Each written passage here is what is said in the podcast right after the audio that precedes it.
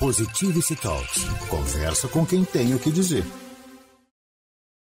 Conversa com quem tem o que dizer de bom. Você é do negócio? Você é do futuro? Você é do empreendedorismo? Então tá aí, presta atenção. Que quem está aqui hoje novamente com a gente é o Márcio Nami. Feliz dia novo, Márcio. Feliz dia novo, Irineu. E mais uma vez, o dia que já era novo, já era feliz, fica melhor ainda pela honra de receber o teu convite para a gente falar aqui de provocações, inovações, coisas positivas que, sem sombra de dúvida, vão fazer bem para todo mundo. Mais uma vez, gratidão pelo convite. Pois é, todo mundo acorda para trabalhar, né? É o trabalhador que vai pegar um ônibus, dois, que vai a pé, que vai de bike, é o empreendedor que vai fazer às vezes isso também, vai buscar investimento aqui, vai buscar um recurso lá, vai fazer uma pesquisa não sei onde, tudo para trabalhar, né?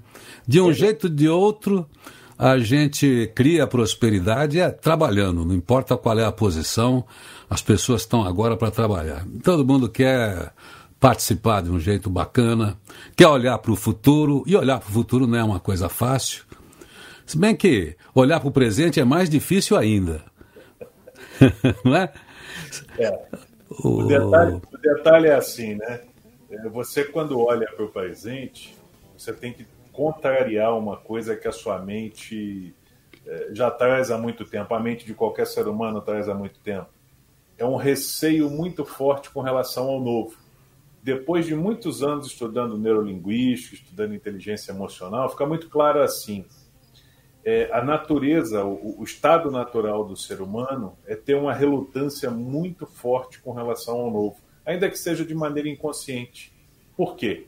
Quando você assiste aqueles filmes de aventura, aqueles filmes de ação, e dá a ilusão que o ser humano é inovador, que ele gosta de tudo diferente, que ele gosta do inusitado. Não é sempre assim que funciona. Muito pelo contrário. Lá dentro da sua cabeça, lá no seu cérebro, lá no cantinho, tem uma voz que às vezes você tem dificuldade de, de ouvir, que ela diz para você assim: ah, deixa as coisas como estão, vamos esperar um pouquinho, vamos ver o que vai acontecer, depois a gente toma uma atitude. E curiosamente, esse é o maior obstáculo à inovação. Então, num ciclo de trabalhos recentes, fica muito claro nas discussões, nas palestras, nos workshops, nas mentorias, nos bate-papos, quando eu tenho a oportunidade de falar com as pessoas individual ou coletivamente sobre a questão da estratégia e da evolução, né, e da inovação, por extensão, que o maior obstáculo para ela, dessa palavra tão falada e às vezes pouco utilizada, é justamente a nossa resistência natural. Então, eu te convido, para você que está que tá ouvindo a gente, que vai estar tá vendo a gente, vai ver depois aí nos compartilhamentos, toma posse disso, toma consciência disso o meu primeiro obstáculo para inovar, para buscar um objetivo, para empreender, ele começa comigo. Se eu conseguir quebrar essa barreira, se eu conseguir quebrar esse estado, o jogo começa a se modificar. É mais uma, uma provocação do que um desafio, mas eu uso isso todos os dias, comento e acredito muito nisso e creio que pode fazer aí a, a diferença na vida das pessoas. Pois é, você disse uma coisa importante. Em qualquer situação, tudo começa pelo indivíduo, começa aí dentro de cada um, é a sua própria motivação, é o seu poder de vontade, né? E aí ele olha para esse mundo aí, ele precisa encontrar o seu lugar. A gente estava falando que o presente é mais difícil do que o futuro, porque o presente é isso aí, está tudo chegando para você ao mesmo tempo agora. Você precisa fazer uma análise muito grande, é muita informação. Você falou que a gente fala que gosta de novidade, mas não é tanto. Mas não é que a gente não gosta de novidade, é que é tanta novidade que a gente não sabe que novidade que a gente adota. Então, é a novidade da novidade, né? É, então a gente hoje está usando até, como você gosta de falar disso também, só para lembrar, né? O, o, o Márcio tem o livro Ciclo do Poder Empreendedor, ele é ligado também à gestão financeira, comportamental, é ligado à cooperativa, é ligado a movimentos de produtividade, de fluxo, de produção de riqueza. Mas enfim, é isso que todo mundo é, só que ele tem aquilo organizado. Como a gente quer falar aqui de inovação e transformação digital, num mundo tão complexo como como tá, Márcio, para ler tantas coisas, a gente precisa de uma potência muito grande de leitura. E só a nossa lente não dá. Aí que entra a tecnologia, entender dados, a poder analisar de uma maneira sintética, né? uma síntese rápida, ver os dados, ver para onde apontam as tendências, para poder tomar decisão, para poder fazer escolhas. E não tem jeito, não quer dizer que você é obrigado a usar a transformação digital. É que você não consegue ler o mundo se você não usar as ferramentas que tem hoje, porque a sua cabeça, a minha cabeça, a sua, por mais informado que a pessoa seja, não dá para ter uma leitura rápida se ela não usar dados, não, não ter uma leitura disso. Então, por isso que a gente fala muito em transformação digital, porque ela ajuda, ela dá essa, essa consistência, né? A gente precisa se alfabetizar nesse assunto. E como é que você está vendo os empreendedores nesse sentido? Para poder entender isso. A gente aprende o beabá na escola obrigatoriamente para poder se desenvolver. Agora a gente tem que aprender o beabá dos dados, né, do desenvolvimento, para poder também se desenvolver socialmente no ambiente produtivo. Como é que está sendo isso, hein? Eu vejo isso aí como se fosse uma, um, uma bifurcação. Tá? Dá para perceber isso muito claramente no mercado. E essa bifurcação, mais uma vez, ela tem uma característica inconsciente. Ou seja, a pessoa, a equipe, o time, o grupo, ele pode encarar como sendo essa, essa tendência à transformação digital como sendo uma aliada muito importante, ou pode ter resistência a ela. Sim. Nos dois casos, o que, que acaba acontecendo? Ela vem de qualquer forma. Só que o que está caracterizando hoje, porque a, a, palavra que eu usei no início do nosso bate-papo aqui, a inovação, ela está permeando tanto os resistentes quanto aqueles que aceitam e assimilam de uma forma muito fácil. Mas tem uma, uma coisa que serve para cimentar isso tudo, para facilitar, para fazer essa bola rolar né, de uma forma muito clara, e é uma coisa chamada simplicidade. Tem muitas pessoas, muitos times, muitas equipes que não estão confundindo essa transformação digital com a complexidade. Fazendo a seguinte pergunta: o que, que eu posso fazer com os instrumentos que eu tenho, com os instrumentos que estão ao meu alcance, dependendo do meu orçamento, do meu conhecimento, da minha vontade, da minha necessidade, para tornar a minha vida mais simples, para tornar a minha vida mais objetiva. Aí, Irineu, acontece uma coisa muito legal, que é mais ou menos o seguinte: não importa o quão embarcado tecnologicamente você seja, não importa quão sofisticada seja a sua empresa ou quão simples ela seja, o detalhe é: você começa a aprender a utilizar uma palavra atemporal, tá? uma palavra absolutamente analógica e importante, que é o não. O faz com que essas pessoas mudem de lado com relação da resistência a entender a transformação digital como uma aliada é a capacidade de dizer não que está diferenciando uma equipe de sucesso hoje, uma empresa de sucesso, é, gerentes, líderes, gestores e chefes que sabem decidir, é a sua habilidade de dizer não. Esse não ele pode ser tete a tete, ele pode ser em cima de projetos, ideias e ações, ou ele pura e simplesmente pode ser em cima de filtros. E como você bem citou aí nessa, nessa fase da nossa, da nossa conversa, Existem N ferramentas, N possibilidades tecnológicas, mas a pergunta que eu te faço é: qual é o apêndice tecnológico que realmente faz sentido para você, para sua equipe? Será que eu estou usando alguma coisa que vai ter a função para mim, para eu vender mais, para ter mais resultados? Eu estou pura e simplesmente acompanhando o modismo, fazendo o que os outros fazem, repetindo o que os outros fazem. Então, a palavra libertadora para nós aí nessa nessa seara, nessa caminhada, vai ser o não, sem sombra de dúvida. E a tecnologia ela vem sim, mas não vem mais como um apêndice, ela vem como um, um auxílio luxuoso para facilitar com que nós sejamos cada vez mais felizes, bem-sucedidos e prósperos. Eu sou bastante otimista com relação a esse cenário. Pois é, eu também, mas você falou uma palavrinha aí que é enganadora e perigosa, que você falou, tomar o cuidado, você assinalizou aí o tal do modismo. Todo mundo está fazendo produto, todo mundo acha que vai ficar, que isso vai revolucionar. E essa capacidade que você falou do não, saber exatamente aquilo que importa, aquilo que faz diferença, que é pertinente com a sua carreira, vai, com sua projeção de vida ou a sustentabilidade do seu negócio, essa capacidade de, de saber o que é modismo e o que vem de uma maneira é, estrutural, porque o movimento não vai parar. A tecnologia não é um modismo. As ferramentas que inventam as soluções mágicas que você precisa tomar um cuidado. A gente tem visto aí muitas tendências, mesmo dos grandes futuristas, se confirmarem e outras não. Por quê? Primeiro, a gente precisa ver se a sociedade assimila, se aquele produto ele se consolida dentro de um ambiente de, de, produtividade.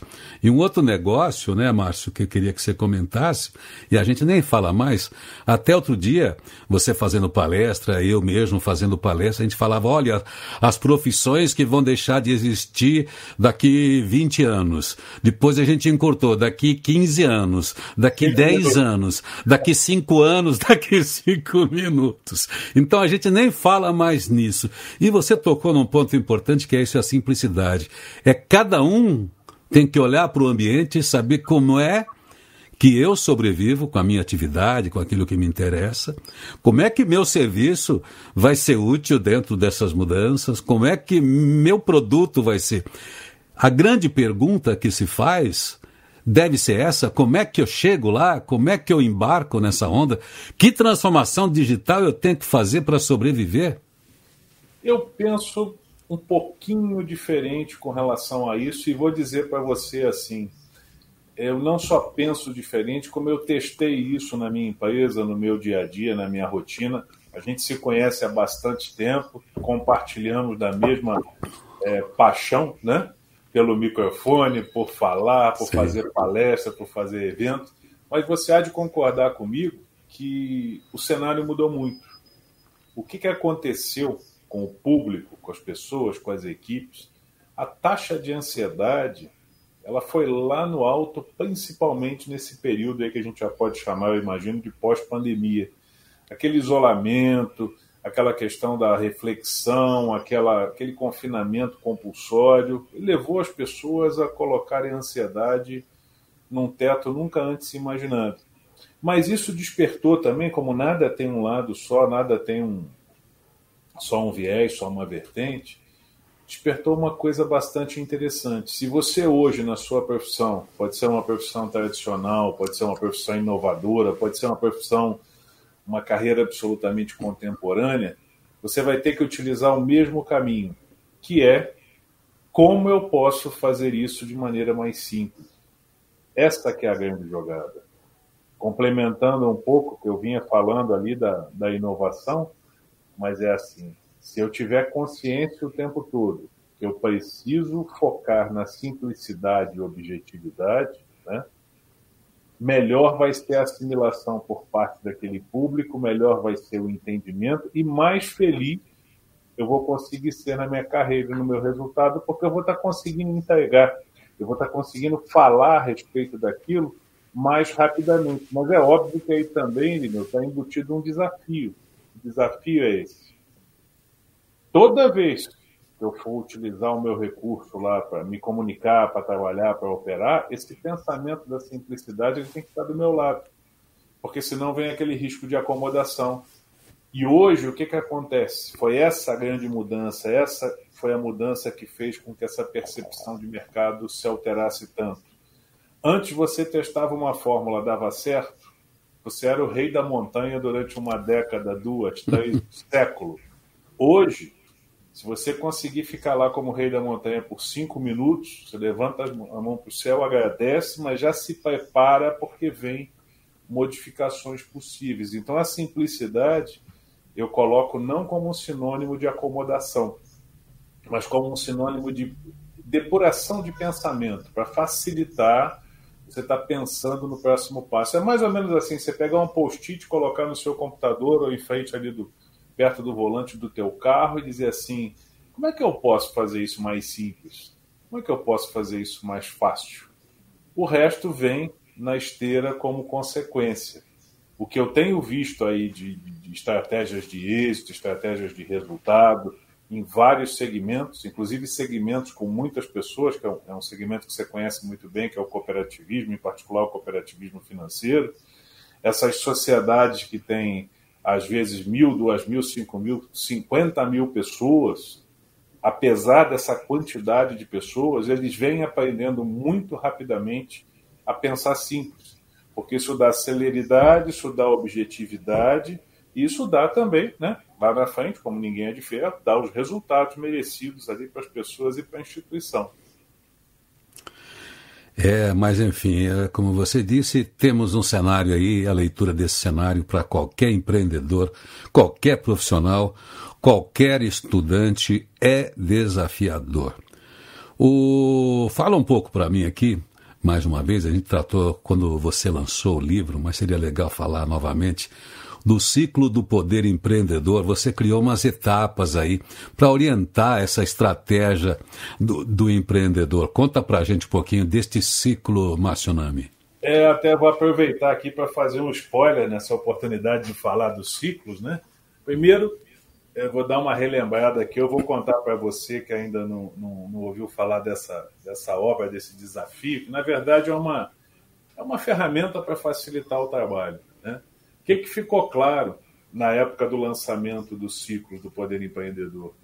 Muitos empreendedores, muitas pessoas que têm um desejo de empreender, muitas equipes, às vezes eles se viam intimidados por conta de talvez obras muito complexas, um vocabulário muito pesado, uma linguagem muito difícil, ou situações que não refletiam o cotidiano, principalmente aqui da turma da América Latina. Então, qual foi o desafio? Conseguir montar uma, uma obra, um bate-papo que fosse leve, que não assustasse, fosse um, um livrinho fácil de ser lido, livro de meia hora, 40 minutos no máximo, que não te dê resposta absolutamente definitiva nenhuma. Não é uma enciclopédia, não é uma obra final, não é nada ligado a, a, a soluções definitivas, mas a intenção dos ciclos do poder empreendedor é conseguir gerar reflexões e provocações. A ideia é que, apesar de ser uma obra bastante objetiva, ele consiga gerar ali meia dúzia de interrogações para você, para sua equipe, para as pessoas próximas, e que essas interrogações sirvam como um combustível, como um motor, como uma forma de conseguir é, gerar os resultados necessários. Ele, quando foi lançado, foi lançado aqui em São Paulo e foi lançado em Lisboa, né?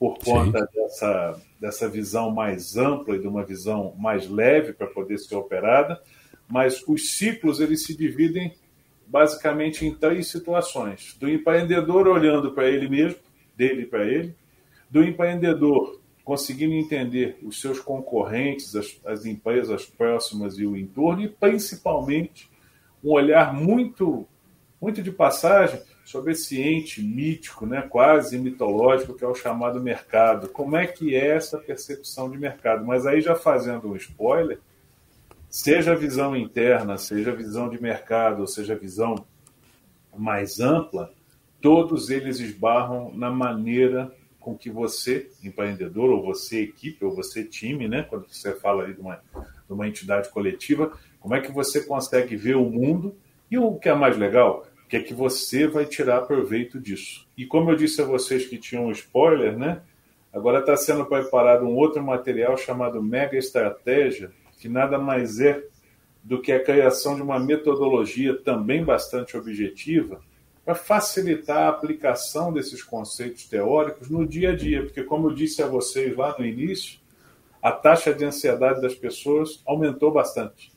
Então, se você tem ferramentas comportamentais simples que facilitam essa percepção, como aquilo que eu disse, o uso do não, a facilidade da percepção da necessidade, por aí vai, essas ferramentas comportamentais, elas são um diferencial competitivo desde muito tempo. E a ideia do processo de mega estratégia, que é uma derivação do ciclo do poder empreendedor, vai ser exatamente isso: fornecer para você essas soluções pontuais para potencializar a tua reflexão, tua busca por resultados e por aí vai.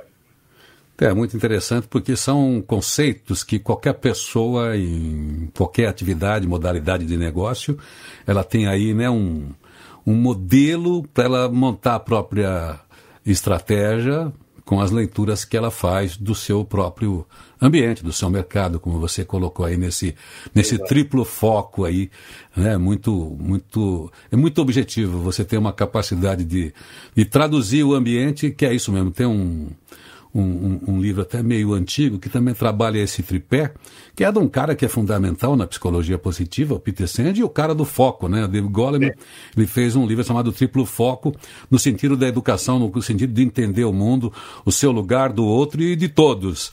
Então, se, se o empreendedor não está nesse tripé que você coloca, é, quer dizer, ele vai inventar outro, não tem como inventar outro. É, ele só vai adequar, trazer isso para o próprio contexto, e, e aí ele tem uma ferramenta poderosa. Que legal, né? Quando o livro ganha vida, ele, ele passa a ser uma ferramenta, ele não é mais uma leitura. Porque aí já é o livro do empreendedor, né? É o livro de quem está realmente na ação. Porque senão a pessoa fica na platitude e parece que o livro é um negócio para ela sonhar só e se inspirar. Não, o seu livro ele já é um, uma alavanca para quem está nessa pegada. É, tem lá essa vontade já, já está lá com, né, com, com o insight dele de, de, do que fazer. E, e, aí, pô, um livro assim, agora com essa ferramenta que você anuncia, parabéns aí. Olha, para encerrar aqui esse nosso papo, Márcio Nami, Estamos aí virando o ano, um ano aí foi um puxa para cá, outro puxa para lá, é pandemia, é política, é mau humor, é treta, é não sei o quê. E é claro que grande parte de tudo aquilo que a gente ouve tem que descontar não sei quanto por cento das fake news, não sei quanto por cento daquilo que não é ainda. Tudo isso que assusta o ser humano no presente. Mas a gente precisa também, como empreendedor, empreendedor não é de esperar, não é. O empreendedor, ao contrário, quando tem crise é que ele, é que ele se levanta, é ele que aponta. O empreendedor tem uma capacidade. E aí você que fala com o empreendedor, especialmente nesse livro, como é que você aconselha o empreendedor para fazer essa virada de ano, independentemente daquilo que está na cabeça dele, daquilo que está nas notícias, de que está na política, como é que ele desenha a estratégia dele para 2023, hein? Você sabe que nessa hora eu gosto muito de trabalhar o fato de eu ser economista, porque todo mundo sabe que quando você pergunta alguma coisa para um economista, 99,9% deles dizem depende. Curioso, depende. É sério, sério. Na sua experiência, você já deve ter isso comprovado há muito tempo, né? Pelas palestras, pelos eventos, por aí vai. Mas eu vou um pouquinho além, né? eu dou incrementada nessa, nesse, nesse caldo aí, nesse tempero. Eu digo assim, para a equipe, para o empreendedor, para o empresário, para o executivo, seja quem for, literalmente depende sim, mas depende de você. Por quê? Né? Os fatos que te cercam, políticos, econômicos, sociais, socioambientais, de conjuntura, de estoque, de falta de estoque, seja lá o que for, mais de 90% deles você não consegue controlar. Então, a sacada de um bom empreendedor, aquele que consegue navegar, que consegue achar, quando, quando muito, aqueles famosos oceanos azuis da vida aí, ou mesmo que o oceano não seja tão azul assim, mas consegue achar o seu espaço, consegue achar o seu caminho, ele tem que ter uma capacidade de filtro muito grande. Porque todos esses agentes externos que chegam para nós, que podem ser positivos ou não, não vou entrar nesse mérito, a gente sabe, né, depois de de 20 anos aí de caminhada na economia que nada é só bom, nada é só ruim. Depende do é. teu âmbito e da sua perspectiva. O que para você pode ser ótimo, para mim pode não ser tão bom e vice-versa. Isso sempre vai ser dessa forma. Mas a sacada, uma das sacadas é assim: como é que eu estou reagindo a esses estímulos? Como é que esses estímulos realmente me afetam, afetam a minha empresa, o meu negócio? O que, que eu posso tirar de positivo daí? O que, que eu posso tirar de diferencial competitivo? E eu vou além. O que, que eu posso enxergar que as pessoas não estão enxergando? É aquele hum. famoso estado do interior, né, do interior desse país fantástico que a gente conhece muito bem, que diz assim: quem chega cedo na fonte bebe água limpa. Só que a fonte de hoje ela é uma fonte de informação. E além, Ele é uma fonte de depuração dessa informação, de tudo isso que eu estou recebendo, gostando ou não. Não estou entrando nesse mérito. Mas como é que eu posso transformar isso num diferencial competitivo, num novo produto, num novo serviço? E quando eu falo novo, eu não estou falando aqui de naves espaciais, alta tecnologia, custos bilionários, nada disso. Isso é importante, mas não é disso que a gente está falando. O que eu estou falando é que a inovação, essa capacidade de olhar diferente, às vezes são pequenas situações incrementais. É o clipe de papel depois que ele foi criado, você não vive sem ele, é extremamente simples, mas extremamente eficiente.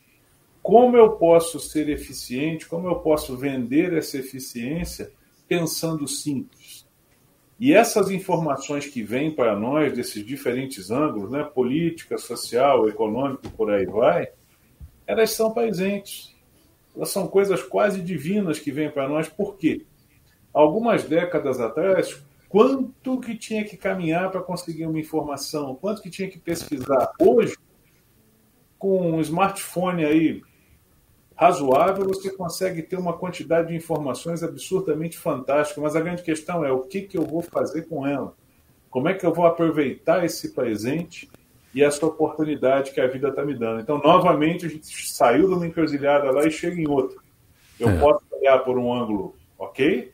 eu posso olhar por um ângulo um pouco mais preocupado. Isso vai fazer toda a diferença no meu resultado. É assim que eu consigo é, perceber a caminhada das pessoas e das equipes aí nesse momento, no mínimo emocionante, vamos dizer assim. Agora, para encerrar do jeito que a gente começou, falando de inovação e transformação, estratégia Hoje também é possível ter uma estratégia física ou tem que ficar ajustando a cada cinco minutos também? Você sabe que tem uma piada no mercado corporativo que não é tão nova assim, que diz assim: antigamente você fazia um planejamento para 5, 10, 15 anos. Hoje, quando você faz esse planejamento para 5, 10, 15 minutos, você já está criando ali um coeficiente de ousadia. Tem um pouco de exagero tanto numa ponta quanto na outra. Mas a palavra da vez é assim: é a minha capacidade de ter plasticidade com relação aos cenários. O que está fazendo a estratégia funcionar hoje muito bem pode ser um microempreendedor individual ou pode ser uma multinacional que atua praticamente no globo todo, é saber que aquele cenário ele se modifica talvez antes de ficar pronto. E isso pode ser muito bom. Então eu preciso ter atenção ao que está acontecendo, mas eu não preciso ter ansiedade de querer estar na ponta o tempo todo. O que eu preciso saber é: eu estou atendendo a quem mais interessa, que é o meu cliente, que é a minha equipe, que é o meu cliente interno, que são os meus profissionais. Então a gente volta lá para o início, que é melhora a qualidade das perguntas, que a tua estratégia, o teu planejamento, ele acaba vindo na esteira. Então, nós criamos foram fábricas de interrogações. Quanto mais interrogações eu conseguir gerar, mais a minha equipe vai estar acordada, mais o meu cliente vai estar antenado e mais ele vai se sentir, mesmo no campo inconsciente, mais contentado e mais satisfeito para poder atingir os teus resultados. Ou seja, meu amigo, minha amiga, fique ligado, fique atento, atenção total, porque tá tudo mudando toda hora? Não, a todo minuto. Poxa vida, o Márcio Nami, bom, a gente publica aqui o livro Ciclo do Poder Empreendedor, você acha aí nas boas casas do ramo ou nos bons portais do ramo, nos marketplaces do ramo. Com certeza. Coisa mais fácil hoje, tá vendo, empreendedor? Você acha o que você quer, você dá um Google aí, você põe ciclo do poder empreendedor, ele vai te colocar dentro de alguma loja. Você Com vai certeza. escolher. então, tudo tudo está muito fácil. É, segundo lugar, é, o seu portal de consultoria para a ferramenta que você falou aí do Círculo do Poder Empreendedor, como é que as pessoas podem ter mais informações, adotar esse processo, conta para gente, já divulga aqui, já conta tudo. Quem quiser bater um papo depois, falar sobre inovação, sobre essas provocações, enfim, que a, a, a grande paixão e o grande motor aí desses resultados atualmente, as redes sociais, eu estou no LinkedIn, Márcio Nami, no Instagram, Márcio Underline Nami, a empresa Oporefá, com H no final.com.br. E claro, fica à vontade aí para mandar um e-mail, se quiser, marcioname.gmail.com.